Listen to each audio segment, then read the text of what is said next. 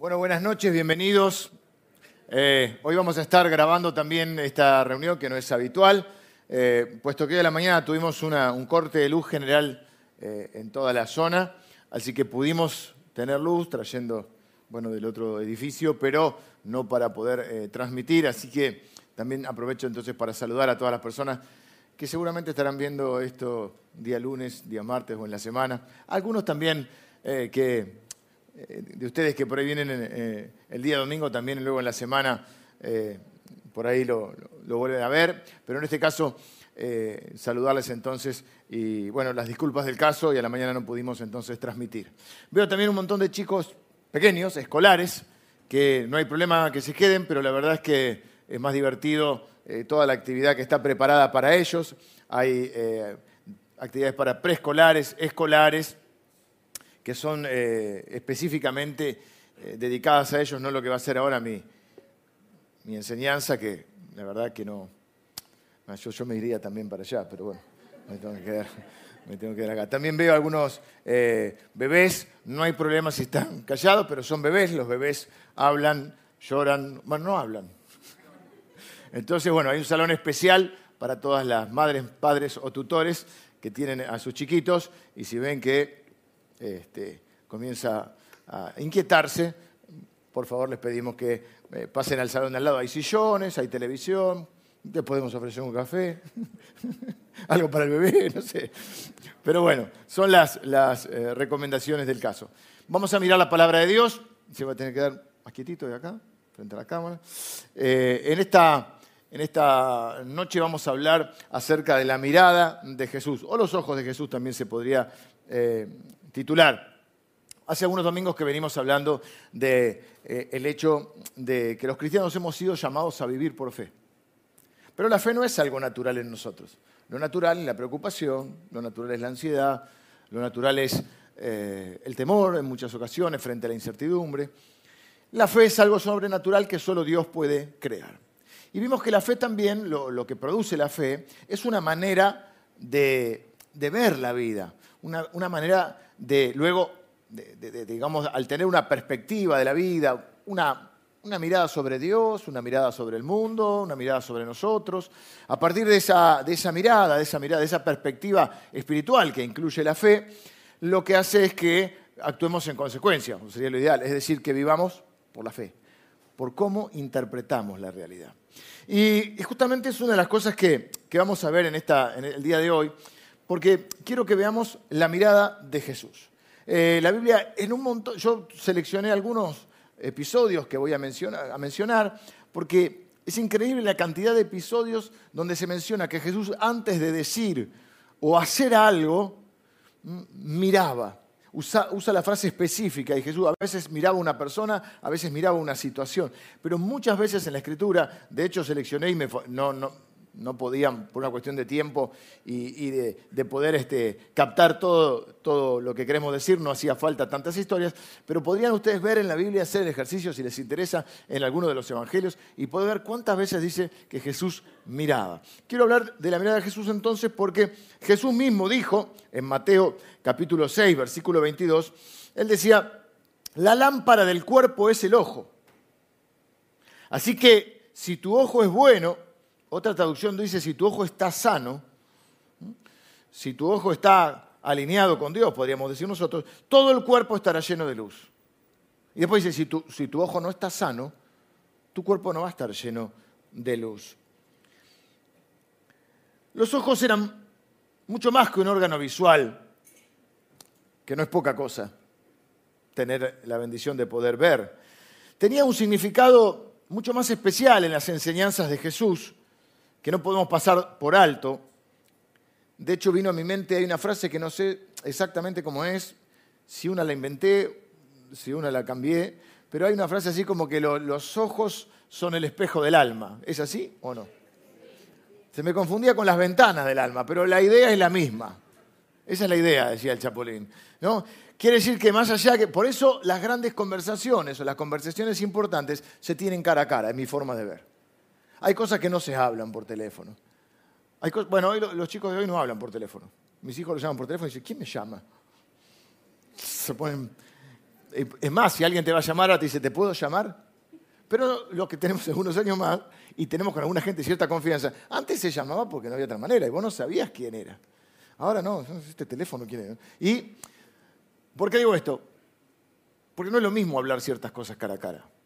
Hay un lenguaje gestual que podemos ver y hay una cosa que se habla mirándose a los ojos. Porque los ojos son un reflejo del alma, o una ventana, o un espejo. Uno puede mirar a los ojos y quizá tener, si tiene un poco de empatía, poder ver más allá de las palabras que se están diciendo. Así que un aspecto importante en la vida de Jesús se relaciona con la mirada y con los ojos de Él. Eh, para comprender un poquito más el versículo que le acabo de leer, eh, yo no soy eh, de extenderme mucho con las explicaciones del texto griego, pero sí es cierto que el verbo mirar, que se usa en diferentes lugares, sobre todo de los evangelios, de las cuatro biografías de Jesús, Mateo, Marcos, Lucas y Juan, tiene tres variantes que tiene una significación espiritual y teológica diferente y que creo que está bueno verlo porque cada uno revela determinados matices o sentidos que nos ayudan a descubrir el propósito divino. Para no spoilear, voy a ir uno por uno. Primer significado de ese mirar es mirar alrededor. Hay varias circunstancias donde Jesús mira a su alrededor antes de decir o de hacer algo. Y esto es importante porque mucha gente piensa que la fe es una forma de evadir la realidad. A veces se lo dice como crítica, a veces los propios eh, cristianos que tienen una fe dicen, bueno, yo voy a la iglesia, canto y me olvido todo, y después las cosas siguen igual. Nosotros no creemos que la fe es un método para evadir la realidad. Nosotros creemos que la fe es un poder para transformar la realidad. Y es muy diferente. No es la negación de la realidad. Esa es otra cosa. Atento a los hombres que a veces son negadores seriales. ¿Mm? ¿Estamos bien? No, no están bien. Estamos bien. Porque muchas veces, entre, en los ámbitos cristianos, entiendo que a veces hay batallas espirituales y a veces que hay que orar rechazando ciertas cosas, pero a veces dicen, no, yo lo rechazo, no, tal, diagnóstico lo rechazo. Bueno, puede rechazar, pero la realidad es la realidad. Y la fe lo que nos permite es transformar la realidad y si no se puede transformar, afrontar la realidad. Esa es la diferencia entre los cristianos y los que no son cristianos, o los que no tienen fe, y los que tienen fe, vamos a decirlo así. ¿Se puede ser un cristiano que no tenga fe? Bueno, puede ser.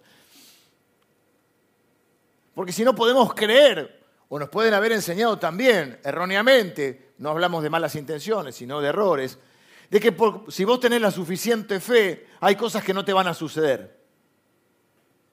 Como que la fe es una, ahora estamos con las vacunas y la inmunización, como que si vos tenés la suficiente fe, estás inmunizado a que no te pasen determinadas cosas. Entonces, si vos crees eso, cuando te viene una circunstancia de dolor, de sufrimiento, podés pensar dos cosas. O no tengo fe, o lo que me enseñaron no es verdad, Dios no es cierto, Dios no es verdad, Dios no es real, Dios no me quiere, etcétera, etcétera. Lo que hace la fe es que te ayuda a interpretar la realidad. Yo menciono siempre la frase de Nietzsche que dice, no hay hechos, hay interpretaciones. ¿Qué es lo que quiere decir? Que no, solamente, no es tan importante lo que te sucede, sino cómo lo vivís, cómo lo afrontás. Y la fe no te exime de que te pasen cosas. La fe te ayuda a atravesar las situaciones de una manera diferente. Por ejemplo, siempre menciono, ¿hay algo peor que sufrir? Sí. No es pare de sufrir. ¿Hay algo peor que sufrir? Sufrir solo. Y la Biblia te ha prometido, Dios te ha prometido en su palabra que nunca te dejará. Ah, entonces lo voy a afrontar de otra manera. Entonces no voy a decir, yo estoy solo en esta situación. nadie está conmigo. No, no, Dios está conmigo. Cambia totalmente. Es la misma realidad, pero interpretada de una manera, no negando la realidad. La fe no niega la realidad. Lo que la fe dice es que la realidad es más, más amplia de lo que solamente se puede percibir con los sentidos naturales. Digo esto porque Jesús en varias ocasiones miró a su alrededor. Por ejemplo, en Marcos capítulo 11, Él llega a Jerusalén, va al templo quizá con cierta ilusión y se encuentra con que, eh, dice la Biblia específicamente, algunos los voy a leer y algunos los voy a mencionar para no marearlos tanto, eh, pero la cita es Marcos 11, 11, dice que Él llega al templo y, y miró a su alrededor y vio que había muchos que estaban comerciando con la fe se va y vuelve al día siguiente o al otro día, porque es la última semana eh, previa a la cruz, donde hace la entrada a Jerusalén, va al templo, y vuelve y los echa, diríamos, a patadas del templo, a todos los comerciantes. No dice a patadas, eso fue un agregado. Una especie de, látigo. Yo pensé, sacó el cinto, pero no usaban cinto, no sé si estaba la túnica. Pero dice que volcó las mesas y los. en, un, en un Jesús quizás no tan conocida esa faceta, justiciero. Pero dice que miró a su alrededor, no niega la realidad. Y una vez que ve la realidad, hace algo. Es la misma, en otra ocasión, día de reposo, los judíos, estamos dentro del ámbito del judaísmo, no podían hacer nada el día de reposo, le traen un enfermo, también los enemigos de Jesús para, para querer encontrarlo en alguna falta, en algún incumplimiento de la ley, le traen un hombre que tenía una mano inutilizada, la mano seca. Se lo conoce como el hombre de la mano seca. Y entonces dice que Jesús miró, a su miró lo que sucedía y dice que mirándolos a ellos, en una mezcla o en esa mirada transmitiendo eh, enojo, transmitiendo, eh, yo te diría, ira. Porque dice el versículo 5 de, Mateo, de Marcos 3, entonces mirándolos alrededor con enojo, Entristecido por la dureza de sus corazones, dijo al hombre, extiende tu mano, y él la extendió y la mano fue restaurada, eh, la mano fue sana. Ven, en la misma mirada de Jesús puede ver eh, la diferencia que hay en las personas. Los que estaban buscando atraparlo en algo y también tiene una mirada compasiva para aquel que estaba sufriendo. Es una mirada capaz de captar lo que está sucediendo alrededor. Me llama la atención que varias veces, incluso antes de predicar, dar una enseñanza o algo que ellos no conocían, eh, revelar algún misterio del reino de Dios, también los miraba. Eh, y, miraba a, la gente que le estaba escuchando. No era solamente que él venía con un, eh, iba a decir cassette. No venías con un, con este, con un libreto que no podía modificar de acuerdo a la situación, sino que él estaba pendiente de que estaba en una comunicación, en una mirada que comunicaba. Así que la primera mirada que nosotros podemos tener de las cosas es una mirada sobre la realidad.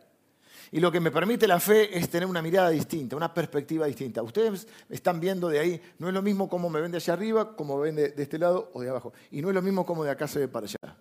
Quizá algunos de ustedes también sentados dirían, yo en este momento diría esto y cuando te paras acá es otra cosa.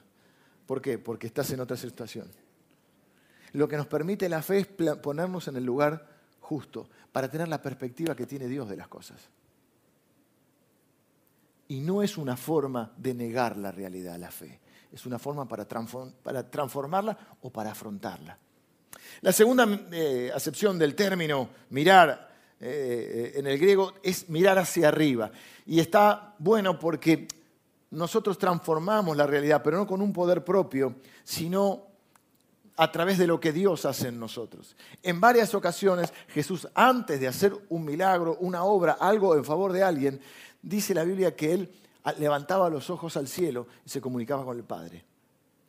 Podía hablar sin levantar los ojos al cielo. De hecho, muchos oran con los ojos cerrados, otros pueden arrodillarse, otros caminando, pero Jesús lo hacía eh, con una intencionalidad que quiero marcar en este momento. Por ejemplo, eh, hace algunos domingos hablamos de la multiplicación de los panes y los peces, y vemos que Jesús toma esos cinco panes, esos dos peces, y antes de darlo a la multitud, dice la Biblia en Marcos 6 que eh, tomó los cinco panes, los dos peces, levantando los ojos al cielo, bendijo. No dice que bendijo el pan, dijo bendijo.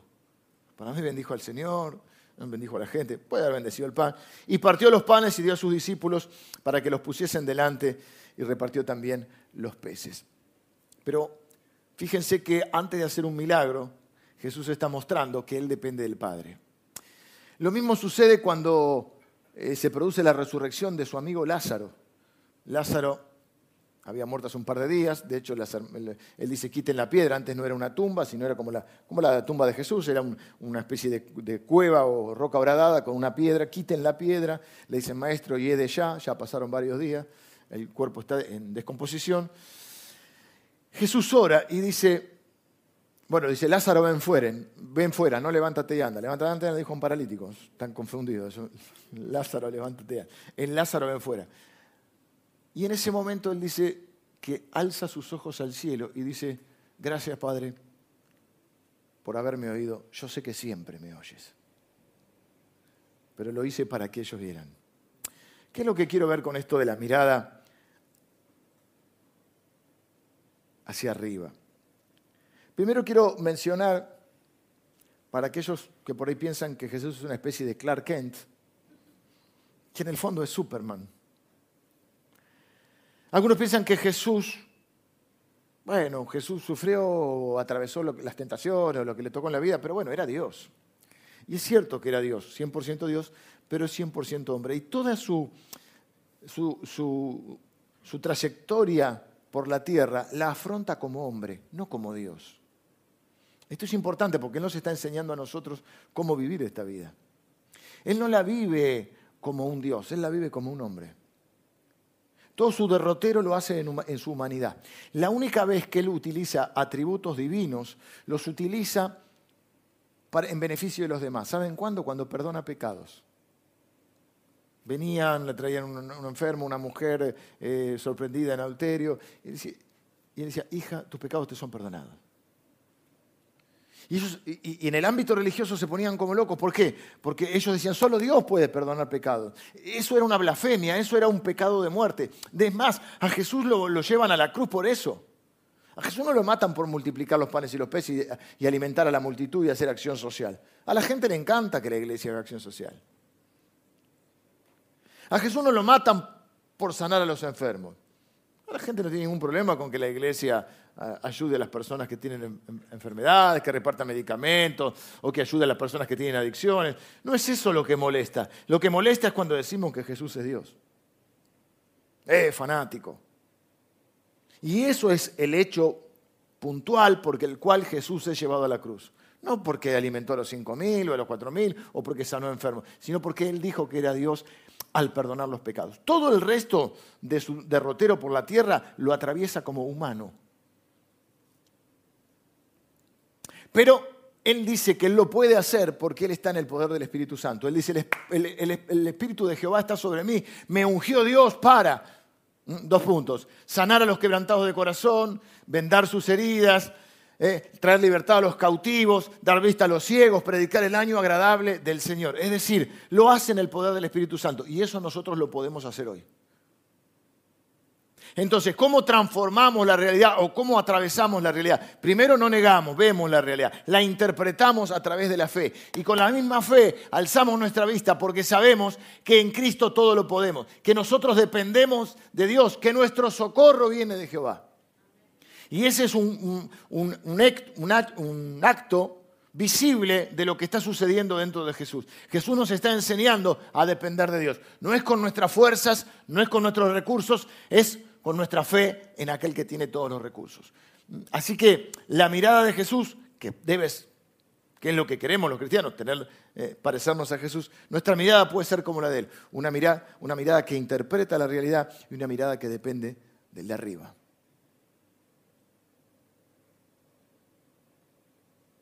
Y créeme que con esa mirada se hacen milagros. Tercera eh, acepción de la palabra es mirar por dentro. Y esta es la que más me gustó a mí, porque los ojos de Jesús no solo miran la realidad, no solo miran a Dios, sino que también tienen la capacidad, porque en esa alrededor también estaban las personas. Jesús veía a las personas, veía las necesidades, pero no solo veía lo, que se veía, Jesús podía ver dentro de las personas. Jesús podía ver el alma de las personas.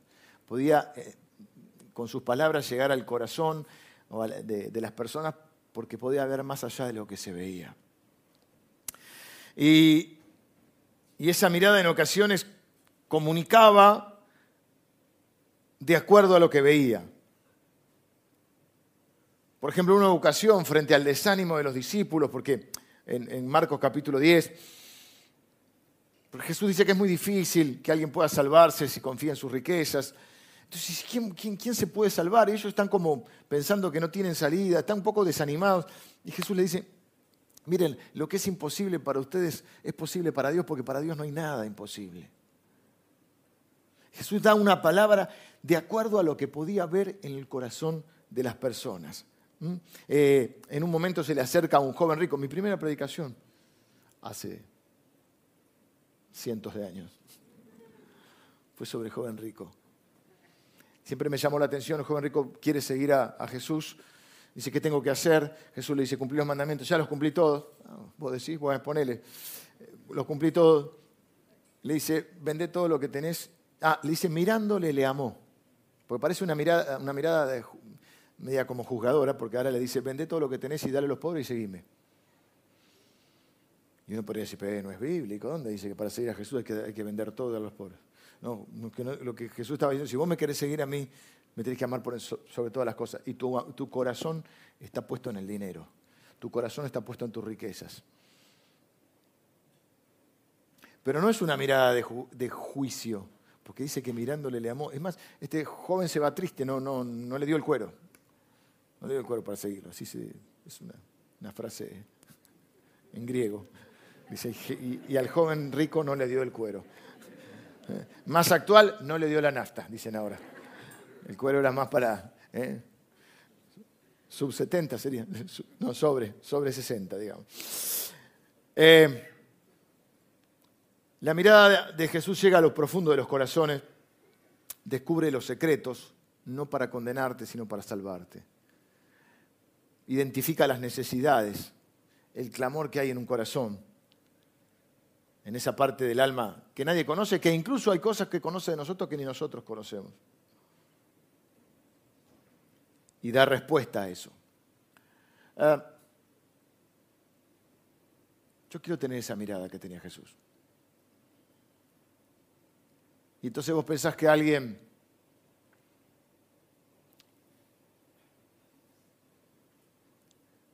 que es intolerante, que anda ofendiendo a los demás, podés ver un poquito más allá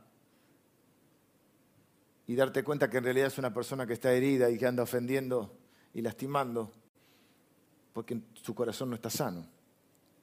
Y podés ver a alguien que quiere figurar y estar en todos lados y en realidad podés ver un poquito más allá en su alma y ver que es alguien que necesita valoración porque no se sienta valorado y quiere llamar la atención. Y en realidad aquella persona quizá no está enojada con vos o no te quiere, sino que ni siquiera puede amarse a sí mismo. Otra mirada tremenda de Jesús y que, que repito esto, siempre es con compasión y empatía hay dos miradas que Jesús hace sobre la misma persona que le dan un marco, un marco de, eh, a toda su vida, y es a Pedro, porque tiene la primera mirada cuando lo llama a que lo acompañe eh, y, le siga en, ese, en, ese, en, esa aventura de fe que comienza Jesús cuando hace su ministerio público. Y dice la Biblia en el, en el primer capítulo de, de Juan, que él le dice, tú eres Simón, hijo de Jonás, tú serás llamado Cefas, y aclara, que quiere decir Pedro. Pero antes de eso dice que lo miró directamente a los ojos y le dijo, vos vas a ser una, una, piedra en este, pero no una piedra en el zapato, vos vas a ser una roca en esta aventura de fe. ¿Mm? Le da un llamado, le da un sentido a la vida. Pero me gusta porque dice que lo miró a los ojos. Tuvo, lo, direccionó con esa mirada. Pero pasa el tiempo y llegan los eventos de la cruz, de los cuales hablamos el domingo de resurrección, y hay una mirada tremenda que es cuando cuando Jesús ya está haciendo, eh, atravesando los juicios previos a, la crucifixión, cuando es arrestado y, Pedro lo está siguiendo medio de lejos. Y entonces dice la Biblia en Lucas 22 que el, vuelto el Señor, o sea, el Señor se, se da vuelta, miró a Pedro y Pedro se acordó de la palabra del Señor que le había dicho antes que el gallo cante, me negarás tres veces, y Pedro saliendo fuera lloró amargamente. Jesús lo mira a Pedro y no es una mirada de condenación, es una mirada de compasión. ¿Cómo lo sé? Pues bien, lo vimos el domingo de, resurrección, está eh, subida la prédica en YouTube. Jesús se ocupa específicamente de hacerle saber a Pedro que él lo está esperando. Y cuando Pedro viene, se ocupa específicamente de hablar con él para restaurarlo y decirle, necesito que pastorees mis ovejas. Yo no te descarté. O sea que la mirada del Señor no es una mirada, eh, es una mirada que puede ver más allá de lo que hay. No ve al Pedro derrotado y desorientado, sino que ve el, potencial que, hay en Pedro, ve el futuro de un Pedro siendo usado por Dios. Y eso es como le decía la otra vez también, yo quiero ver a las personas, las quiero ver más allá de lo que puedan eh, eh, ver externamente, ¿eh? poder ver qué hay en los corazones de las personas y tener siempre una mirada compasiva, empática. Esas son las miradas que salvan, esas son las miradas que restauran, esas son las miradas que redimen, esas son las miradas que sanan los corazones. Termino. Vengan los músicos si están por ahí en el libro de Hebreos, capítulo 11, lo vamos a hacer. No sé si spoilear mucho, pero ya algo dije hoy, pero bueno, esto va a salir así que no lo digo. Pero bueno, vamos a hacer una serie sobre los héroes de la fe.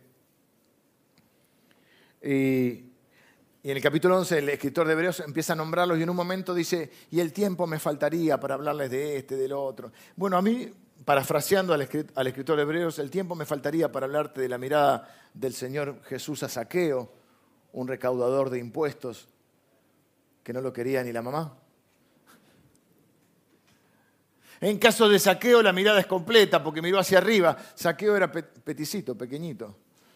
Saqueo peticito era, no sé cómo era la canción.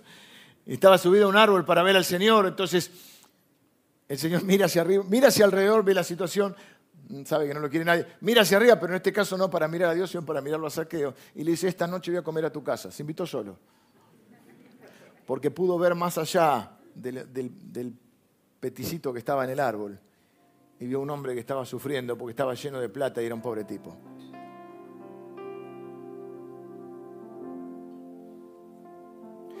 Me faltaría el tiempo para hablarte de la mujer sorprendida en adulterio, que todos querían apedrearla. Pero él dijo, yo no te condeno. Dice que miró a su alrededor. Una escena hermosa también. Escribió en el piso. Dijo, bueno, quieren apedrearla, tiren la primera. ¿Quién tira la primera piedra? ¿Quién está libre de pecado? Miró alrededor y cuando miró después no quedaba nadie. Y la miró a ella que estaba sola. Y dijo, yo tampoco te condeno. No vine a condenar, vine a salvar. Te podría, el tiempo me faltaría para hablarte de la prostituta arrepentida, a la que todos lo miraban con, una mirada de superioridad, pero Jesús la vio con una mirada de misericordia. Y pudo ver que más allá de lo que la gente podía ver en ella.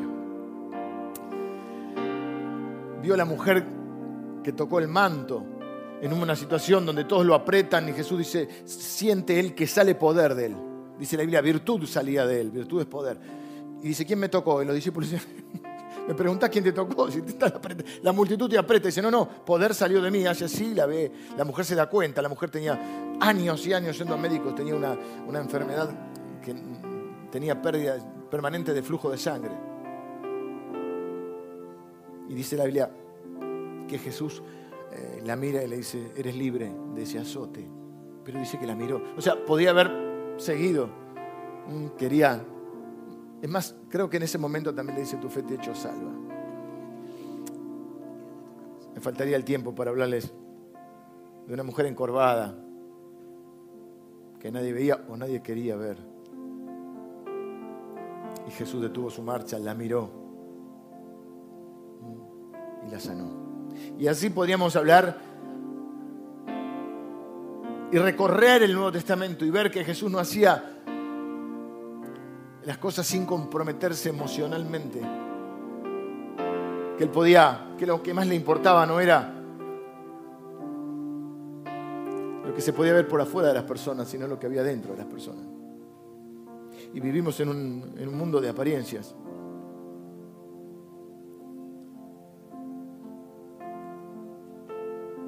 Que depende cuánto tenés, cuánto valés. Y entramos en un juego a ver de buscar la valoración en lo que se puede ver. Pero no es la mirada de Jesús. Y no quiero que sea ni, ni mi mirada ni la mirada nuestra como iglesia. quiero que podamos tener una mirada diferente de la realidad. No negarla. No optimista eh, sin, peso, sin, sin fundamento. Una mirada realista pero transformadora.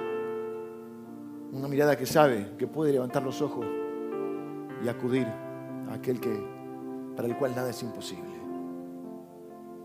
Somos ricos. Saber que en cualquier momento, en cualquier lugar, puedes alzar tus ojos al cielo y encontrar el oportuno socorro, dice la Biblia. Alzaré mis ojos a los montes. ¿De dónde vendrá mi socorro? Mi socorro viene del Señor.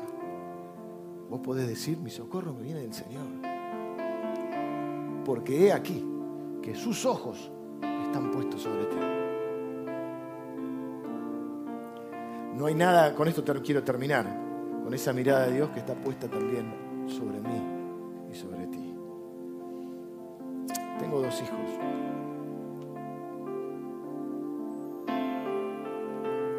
Siempre, ahora son grandes igual los sigo mirando. Pero cuando son chicos tu mirada está sobre ellos, porque es una mirada de cuidado. Quizá en la iglesia te dijeron, mirá que Dios te está mirando. Casi como... Había una, canción, un corito se decía, y era el trauma de todos nosotros. Cuida tus ojos, oídos, labios, manos, pies. Encima tenía ademanes, esa manía de los ademanes, ¿no? No alemanes, ademanes cuida tus, ah, la conoces, tus ojos, oídos, la parecían, viste. Pues tu Padre Celestial te vigila con afán. ¿Quién quiere un Dios así, no? Y aunque vayas al, alto, al valle, donde oirá de tu Santo Espíritu. Casi que Dios buscándote para castigar. Mala prensa tiene Dios. Hay un salmo que dice, ¿a dónde miré? ¿A dónde iré de tu Santo Espíritu? Si subo a los montes, allí estás tú. Si voy hasta el fondo de la tierra, ahí estás tú. Pero no está diciendo que Dios te está buscando para castigarte. Está diciendo que no hay ningún lugar, no hay ninguna situación que te pueda tocar vivir, de la cual Dios no te pueda rescatar. Y que vos podés levantar tus ojos al cielo y el Señor va a estar porque si hay algo que Él sabe ser, es Padre. Entonces, y aunque, y aunque mis hijos ya son grandes, mi mirada siempre está sobre ellos. Nosotros podemos vivir la vida, interpretarla de esta manera, sabiendo que tenemos un Padre que es todopoderoso para hacer todas las cosas mucho más allá de lo que nosotros pedimos o entendemos, al cual podemos acudir. Y esa es la que hace la diferencia. Esa es la fe que hace la diferencia. No que no te van a pasar cosas, sino que las puedes enfrentar de otra manera. Que eso no te vuelva orgulloso, que eso te dé una mirada compasiva para los demás. Porque los demás son tus hermanos o tus hermanas y a veces reaccionan como reaccionan o viven como viven. Pero si vos podés mirar más allá de eso y mirar su corazón, vas a ver que lo que necesitan tal vez sea conocer o saber ellos también que tienen un padre y que tienen un hermano que dé la vida por ellos. Así que ahora me gustaría orar. Y antes de orar, quiero invitarte a que cierres tus ojos, te conectes con Dios. que puedas donde estás vos orar y agradecerle a Dios, porque sus ojos los ha puesto sobre ti, porque ha prometido que no te dejará ni te desamparará, porque puedes siempre acudir a Él, en cualquier lugar y en cualquier situación, y porque puedes atravesar cualquier situación, porque ahora estás en Cristo, tenés un Padre y tenés un Salvador. Dale gracias al Señor donde estás.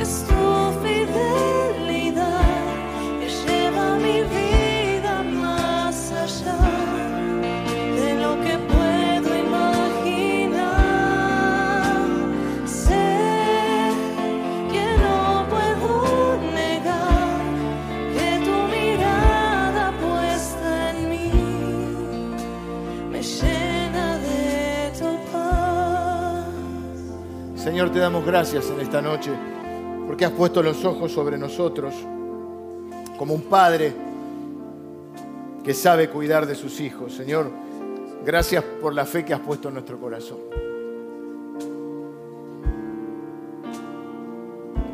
Gracias Señor porque por esa fe podemos vivir, podemos interpretar la realidad, podemos afrontar la realidad y podemos transformar la realidad. Gracias Señor porque tenemos el privilegio, el honor, la bendición de saber que en cualquier momento y en cualquier lugar podemos alzar nuestros ojos al cielo y recurrir a ti y encontrar la ayuda para lo que estamos viviendo. Señor, queremos tener la mirada de Jesús, la mirada compasiva, que no mira solo la apariencia, sino que mira lo que hay dentro del alma y el corazón de las personas. Así como tú miraste nuestro corazón, como conoces nuestro corazón, Señor. Tuviste compasión de nosotros y amor por nosotros. Así queremos mirar nosotros a las personas. Con esa mirada de compasión, con esa mirada de amor, con una mirada que sane, que restaure, con una mirada ayude, con una mirada que ame, con una mirada comprensiva y empática. Pero gracias Señor, porque por esa mirada de Jesús hacia nosotros, ahora sabemos que jamás, jamás estaremos solos en ninguna situación, que siempre estarás con nosotros. Y que tus ojos siempre están sobre nosotros. Señor, Gracias por lo que nos enseñaste a través de Pedro, de esa mirada a Pedro, el mismo que pudo escribir después, que tus ojos están sobre nosotros, sobre los justos, y que tus oídos están para escuchar nuestras oraciones. Gracias, Padre, por tanta bendición en nuestra vida. Yo bendigo a cada persona en esta mañana, esta noche, que está aquí en este lugar o que está siguiendo esta, transmisión en línea. Señor, te pido que ahora mires, cada corazón, cada vida,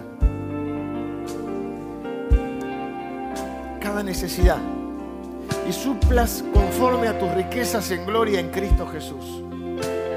En el nombre de Él oramos, en el nombre de Jesús. Amén.